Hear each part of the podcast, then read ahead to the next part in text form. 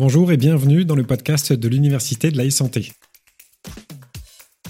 Comme tout ce qui est nouveau et qui modifie nos habitudes, l'innovation en santé demande de l'adaptation. De la part des pouvoirs publics, des organismes de santé, des industriels, bref, de tout le système de santé. Mais qu'en est-il des utilisateurs?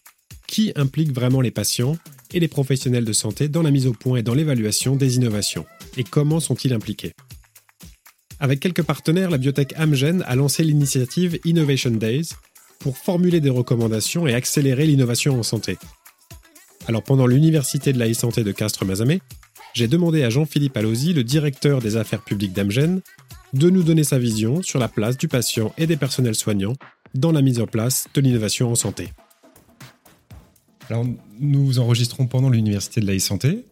On est petit à petit en train de sortir de cette période de confinement, déconfinement, euh, mesures sanitaires.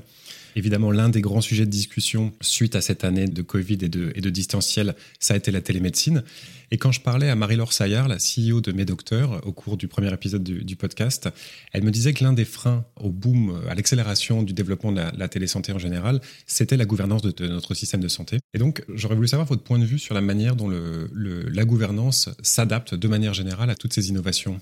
Oui, alors ce qui est certain, c'est que euh, bah, l'innovation, et encore plus quand elle s'accélère comme ce qu'on a connu avec euh, euh, la, pandémie euh, récente. L'innovation, c'est quelque chose qui, est par nature pas prévu, pas prévisible pour les autorités de santé, donc et pour la gouvernance du système de santé dans, l'absolu. Donc il y a forcément un temps d'adaptation et une nécessité d'adaptation. Et les outils qui permettent d'évaluer, d'encadrer, de rembourser ce qui existe déjà bah, pareil, ne sont pas adaptés forcément à ce qui est nouveau.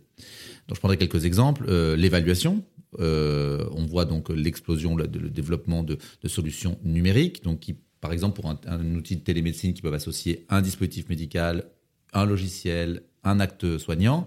Bon, bah ça, c'est quelque chose de nouveau qui et, tout ne peut pas s'évaluer de la même manière. On sait évaluer un médicament, on fait des études cliniques, randomisées, tout ce qu'on voudra.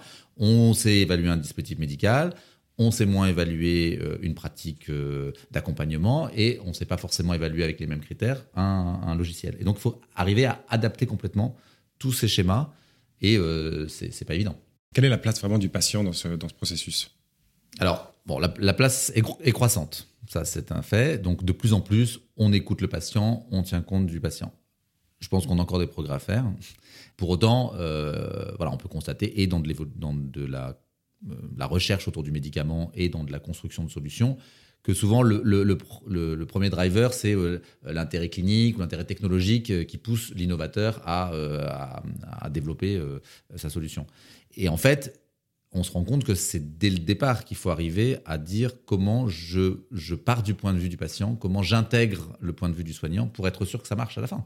Et aujourd'hui, euh, euh, bah, il arrive qu'on développe une solution, et euh, comme je le disais à l'instant, qui, parce, que, parce que ça n'a pas été intégré dès le départ, et ben on ne trouve pas de marché ou on n'a pas d'utilisation parce que le point de vue n'a pas été suffisamment pris en compte suffisamment tôt.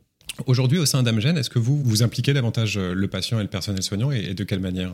Le projet, enfin, je, peux reprendre tout, le cheminement finalement du, développement de la euh, d'une molécule, c'est-à-dire que l'implication au démarrage. Donc j'évoquais tout à l'heure la nécessité d'impliquer dès le début, euh, et en tout cas d'évaluer la préférence patient. Je dis pas que euh, on a, ça y est, on est au top, mais on sent que c'est quelque chose qui s'intègre de plus en plus et que de plus en plus, même dans le développement, quand bien même on a un résultat clinique positif, on se dit finalement qu'est-ce que ça va représenter pour le patient euh, en termes de, euh, qualité de vie.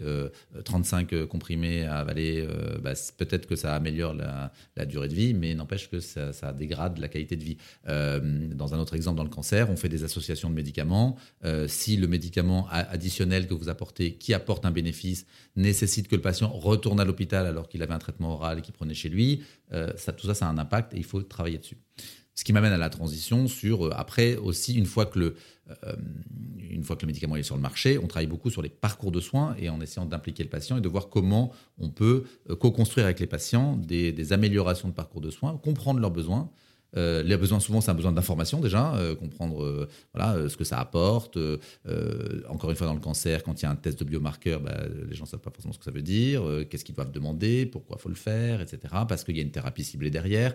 Donc voilà, on essaye de travailler avec les patients pour les informer et, faire en sorte que proposer des évolutions parfois du système de santé qui permettent d'améliorer l'expérience patient. Je reprends encore un exemple dans le cancer, euh, le développement de l'hospitalisation à domicile pour les chimiothérapies. Aujourd'hui, c'est quelque chose qui se fait assez peu. Or, on se rend compte, dans l'exemple que j'évoquais tout à l'heure, que parfois, bah, le traitement qui va venir vous améliorer votre qualité de vie, il va falloir retourner à l'hôpital. Bon, bah, ça serait mieux que l'hôpital vienne à la maison. Mais il ne vient pas aujourd'hui pour plein de raisons. Donc, on essaie aussi de faire évoluer ça avec les, avec les patients et avec les professionnels de santé. Et puis, euh, euh, voilà, dans, l'association des patients, il y a aussi euh, entretenir ce dialogue parce que les patients vont donner leur avis aussi, et c'est très bien, même si on peut avoir des débats sur la, manière dont il est pris en compte, mais au moment de l'évaluation du médicament qui va être faite par les autorités de santé. Donc, le patient, il a besoin d'être au courant de ce qui se passe, et donc il faut lui expliquer pour qu'il puisse aussi accompagner cette évaluation et donner son avis. Et alors, quand on parle du patient et de l'impliqué, on parle de, concrètement de qui? Alors, sous, quelle forme euh, le patient euh, est impliqué? Alors, c'est jamais un patient tout seul, euh, ça c'est interdit en plus. C'est des associations de patients. Alors, on voit émerger, il y a les associations de patients et il y a les patients experts. Donc, associations de patients, associations organisées qui sont ou agréées ou non, membres de France Asso Santé, donc l'association des associations ou non, mais globalement, euh, voilà, on trouve un collectif euh, représentant euh, au mieux les, besoins des patients. Alors, selon les pathologies, selon les cas, il y a une association, il n'y en a pas, elle est puissante, elle n'est pas, elle est structurelle, elle n'est pas. selon la pathologie, parfois, c'est difficile d'avoir des patients pendant longtemps, donc c'est un vrai challenge, mais on cherche toujours à, avoir ce dialogue et avoir des, gens qui sont plus légitimes que nous pour, pour, hmm. exprimer les besoins des patients.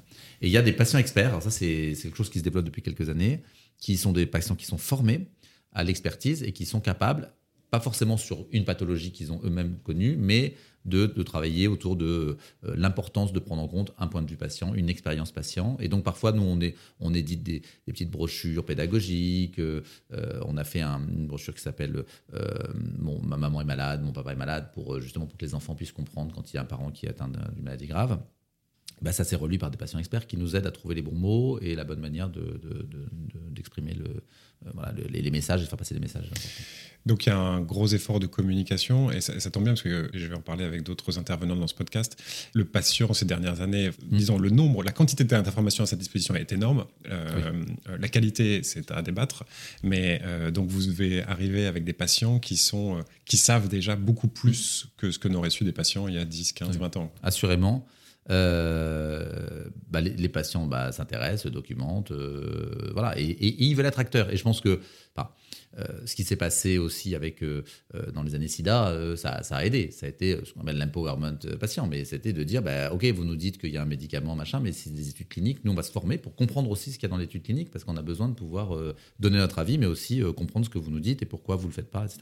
Donc ça, c'est vraiment un, sujet. Il faut quand même chacun à sa place, mais euh, parfois euh, bah, réexpliquer des choses ou donner un point de vue peut-être un tout petit peu différent. Mais ça, c'est vraiment le patient effectivement très informé. Malgré tout, ça va très vite hein, et c'est très technique.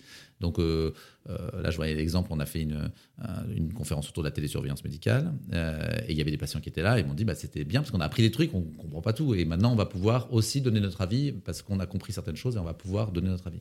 Et j'insiste sur le fait qu'aussi, dans, ce, dans cet avis, et c'est mon boulot d'affaires publiques, mais c'est vrai que le, le patient, c'est celui qui est probablement le plus écouté par les pouvoirs publics. Même la communauté médicale, et, bien sûr, les laboratoires, les laboratoires pharmaceutiques sont, euh, ont la position qu'on que, leur a donnée, mais les patients sont écoutés. Et donc, quand, un patient, quand des patients se mettent ensemble et demandent des choses, voilà, font bouger le système, ils y arrivent.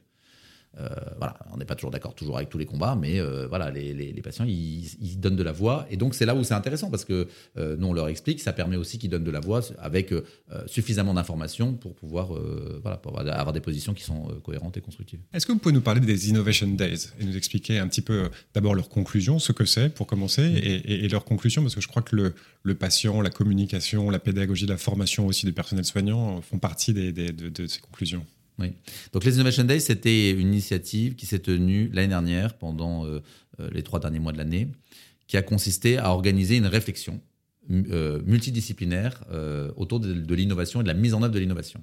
Donc on a eu Amgen s'est associé avec des partenaires, avec Unicancer, avec Biolabs, qui est un incubateur, avec Roland Berger, qui est un cabinet de conseil, et, et avec la Fondation Université de Paris.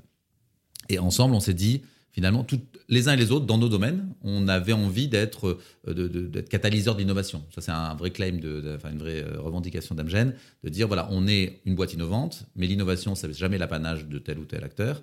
Et donc, c'est à plusieurs qu'on y arrivera. Donc, avec des gens qui ont des regards différents, on s'est dit, ensemble, on va essayer de voir comment on peut avoir une parole plus, euh, plus collective et aussi en tenant compte de nos diversités. Donc on a monté ça, qui consistait à faire des, à prendre des thématiques et à inviter des gens d'horizons très différents, parlementaires, euh, chercheurs, universitaires, patients, enfin, des gens de tout, tout secteur, enfin, intéressés par la santé, à réfléchir sur quatre grandes thématiques. Lors d'ateliers, tout a été fait en digital, donc c'était assez, euh, assez dynamique et assez euh, adapté à nos temps. Et finalement, beaucoup plus efficace presque si on s'était réunis dans une, dans une même pièce, à, voilà, sur des thématiques de je le fais rapide, mais euh, les données, sur le changement d'échelle, c'est un sujet très important, sur euh, l'évolution des pratiques et la manière d'approprier, de s'approprier les soins, euh, et sur l'attractivité, comment on, travaille à l'attractivité du territoire français et européen en matière d'innovation. Donc tout ce travail, qui, qui, en plus les propositions étaient relues par d'autres, filtrées, examinées par un panel extérieur, etc. Et donc ça a donné lieu à 16 grandes propositions euh, justement pour, pour accompagner les mutations et faire en sorte que l'innovation euh, soit vraiment au cœur du système de santé. Euh, propositions qui ont été partagées avec plus haut niveau de l'État, cabinet ministériel, parlementaire, etc. Donc il y a 16 propositions qui sont toutes différentes, mais on voit quand même un peu des, des, des lignes de fond, des lignes de force ou des, des, cohérences entre elles, notamment sur les leviers qu'elles proposent de mettre en œuvre. Et la place du patient a été vraiment, vraiment euh, rappelé, euh, avec des patients plus associés aux innovations, on le disait, plus associés à l'évaluation, plus associés aux choix qui sont faits, avec des aspects de gouvernance aussi, en disant bah, il faudrait mettre en place une agence de l'innovation pour donner plus de visibilité, de cohérence aux différents acteurs, parce qu'il y a tout le monde qui s'occupe d'innovation et on ne sait plus très bien à quel sens vouer. des sujets aussi d'acculturation qui étaient assez, assez intéressants en disant bah, finalement l'innovation doit être l'affaire de tous. Ça rejoint vos questions. Hein. C'est euh, comment on fait en sorte que euh, le patient comprenne l'innovation, le, le soignant soit associé et euh, ne voit pas l'innovation comme une menace pour son exercice, mais plutôt comme une façon d'augmenter son métier ou de mieux le faire ou de dégager du temps pour faire autre chose. tout ça. Donc c'est de donner de l'acculturation. Voilà, et comprennent aussi tout, cet enjeu autour des données où euh, tout le monde se gargarise, mais en fait, euh, il y a des patients qui ont peur, euh, des médecins qui se demandent s'ils vont continuer à avoir un intérêt parce qu'il y a un algorithme qui va analyser leur place. Voilà, donc c'est toutes ces propositions. Et ça, des propositions assez concrètes finalement pour, pour, faire, pour faire bouger les lignes. Vous parliez du changement d'échelle. Vous pouvez nous en dire un peu plus? Alors le changement d'échelle, oui, c'est c'est un, vraiment un élément clé dans l'innovation qui est qu'en fait, finalement, on, le, premier terrain, souvent, ça part d'une expérimentation ou d'une, euh, d'un usage bien défini. Et donc, euh, on a une innovation qui s'installe sur un petit périmètre, qui peut être un petit périmètre géographique et ou euh, thématique finalement. Et, en fait, le gros enjeu de l'innovation, pour que ça soit vraiment innovation, il faut arriver à faire en sorte de, d'en augmenter l'utilisation. Et donc, c'est toute la question de comment on passe d'une expérimentation à une généralisation, on a l'exemple de la télésurveillance médicale. Aujourd'hui, on a euh, des, des, expérimentations qui sont localisées par certains porteurs de projets pour certaines pathologies. Demain, on ne comprend pas très bien comment. Enfin, il va falloir être capable de dire bah, maintenant, la télésurveillance médicale, c'est possible pour tout le monde et pour plein de pathologies euh, supplémentaires. Euh, et donc, l'idée, c'est vraiment de voir comment on accompagne les porteurs de projets pour sortir d'un premier niveau finalement assez confortable, mais de, se dire bah, voilà, je suis capable de faire bénéficier mon innovation au plus grand nombre. On parlait de gouvernance pour, pour commencer à cet entretien. Euh, on parle de la gouvernance à l'échelle du territoire français. Euh, on a vu ces derniers mois qu'effectivement des efforts de coordination européenne sont aussi nécessaires entre, mm-hmm, entre les mm-hmm. États, entre les autorités de santé respectives, notamment évidemment dans le cadre d'une pandémie qui n'a pas de frontières. Est-ce qu'aujourd'hui, cette, cette gouvernance à une échelle au-delà du pays, elle est, elle est en place selon vous? Est-ce que les associations de patients se parlent d'un pays à l'autre? Ça peut arriver. Euh, quelle, quelle, est votre vision là-dessus, sur, au moins à l'échelle européenne? Déjà, ce que vous dites est très juste, c'est-à-dire qu'en fait, euh, la santé, ça reste une compétence d'État.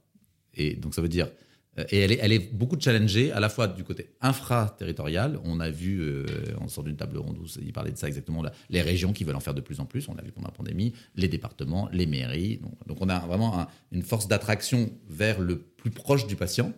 Et on voit bien qu'on a une deuxième force d'attraction. Là, c'est plutôt le supra-territorial. En disant finalement, on est dans l'Europe. À quoi ça sert Et on a vu dans la pandémie, on a des stratégies de lutte contre la même chose qui n'avaient rien à voir.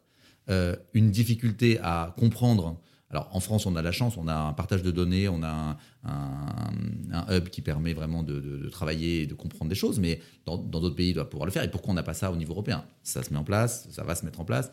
Mais on voit bien que ça n'a pas de sens. Ça n'a pas de sens de rester nationalement, euh, dans sa stratégie nationale, et en même temps, ça n'a pas de sens non plus de, de, tout traiter au niveau de la nation, parce qu'on a vu qu'en Bretagne, c'était pas la même situation. Voilà. Donc, euh, c'est assez. Euh, ça a beaucoup secoué de, de, choses, et je pense qu'il y a des on est devant des, évolutions qui seront assez majeures. À titre personnel, je considère que euh, on ne peut plus tenir très longtemps euh, le fait de ne pas avoir de politique européenne de la santé plus marquée. On a vu d'ailleurs dans les, dans les annonces, dans les décisions qui sont prises, que de plus en plus, bah, l'Europe euh, grignote, ça, fait un peu, peut-être un peu péjoratif, mais voilà, commence à étendre un peu le périmètre.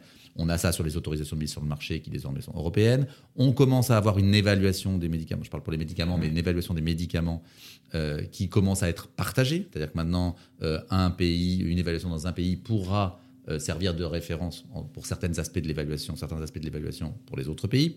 Donc voilà, les choses commencent à un rythme européen, donc ça, prend du temps, mais commencent à s'installer. Et, il est évident qu'il va falloir avoir une politique européenne, mais qu'il ne va, il faut pas que ce, mouvement euh, vers le plus, supranational euh, se fasse au détriment du mouvement nécessaire de, euh, de la, personnalisation là aussi ou de la, prise en compte d'un aspect beaucoup plus proche du patient. Local, oui, c'est cet équilibre à avoir toujours entre les, entre les deux échelles. Hein, mais là aussi, il y a des innovations à, à imaginer. Très bien. Ah enfin, dernière question, euh, Jean-Philippe Allosi, celle que je pose à tous les invités de ce podcast. Quelle est votre prédiction? Qu'est-ce qui va changer fondamentalement? Euh, Qu'est-ce que vous voyez arriver? euh, dans les deux ans à venir dans le domaine de la e-santé Alors, pas forcément dans le mm. sujet dont on vient de discuter, ça peut être n'importe quoi. Non, non, mais dans le domaine de la e-santé, bon, déjà, c'est pas, pas évident de faire des prédictions. Deux ans, c'est quand même pas très long. On travaille d'ailleurs sur la deuxième saison des Innovation Days à une prospective à 10 ans. Et donc, c'est parce qu'on saura pouvoir décrire un monde dans 10 ans qu'on pourra définir les chemins euh, qui nous permettront dès aujourd'hui d'y arriver. Pour autant, je me suis dit qu'il y a, moi, je voyais deux choses. Le premier, c'est quand même sur la donnée, parce que en deux ans, il ne pourra pas y avoir des choses totalement nouvelles, mais c'est plutôt des, généralisations, plus de choses qui existent aujourd'hui, ou des, tendances qui seront beaucoup plus fortes demain. Sur la donnée, euh, on, on, sent vraiment une montée de la capacité à collecter de la donnée en vie réelle. Et là, on a un enjeu fort, et de plus en plus, c'est collecté, c'est analysé, c'est utilisé, c'est reconnu par le système, à la fois pour évaluer euh, des, médicaments ou évaluer des, dispositifs médicaux et, en vérifier le bon usage aussi. Donc il y a vraiment un enjeu fort et je pense que la France est bien partie euh, sur ce sujet-là. Et pour moi, dans deux ans, ça sera beaucoup plus installé, ça sera presque une évidence. Et la deuxième chose, parce que ça me permet aussi de, de, parler d'une autre, autre, prise de parole qu'on a aujourd'hui. La télésurveillance médicale, euh, on, le sait, euh, aujourd'hui c'est expérimental, c'est la seule modalité de télémédecine qui est encore expérimentale, et dans deux ans, ça sera dans le droit commun. On aura encore à progresser sur l'élargissement des populations, ce que je disais tout à l'heure, mais pour autant, euh, voilà, c'est, euh, on peut penser que dans deux ans, euh, ça, sera, ça, sera généralisé, tout le monde pourra en bénéficier. Ça suit le même chemin que, que la télé, celui que la télésanté a connu dans les deux dernières années, finalement. tout à fait. Très bien. Merci beaucoup, Jean-Philippe Allosi. Merci à vous. Et bonne continuation de cette université de la e-santé. Merci à vous d'avoir écouté cet épisode du podcast de l'Université de la e-santé proposé par Castres Madame et Technopole. Le podcast est disponible sur toutes les plateformes d'écoute de podcast. Si cet épisode vous a plu, n'hésitez pas à le partager autour de vous. Vous pouvez également retrouver plus d'informations sur le site internet de l'Université de la e-santé et sur les réseaux sociaux. Cet épisode a été préparé et réalisé par Sons et Merveilles, mixé par Alice Krief. Je suis Nicolas Parodi et je vous dis à bientôt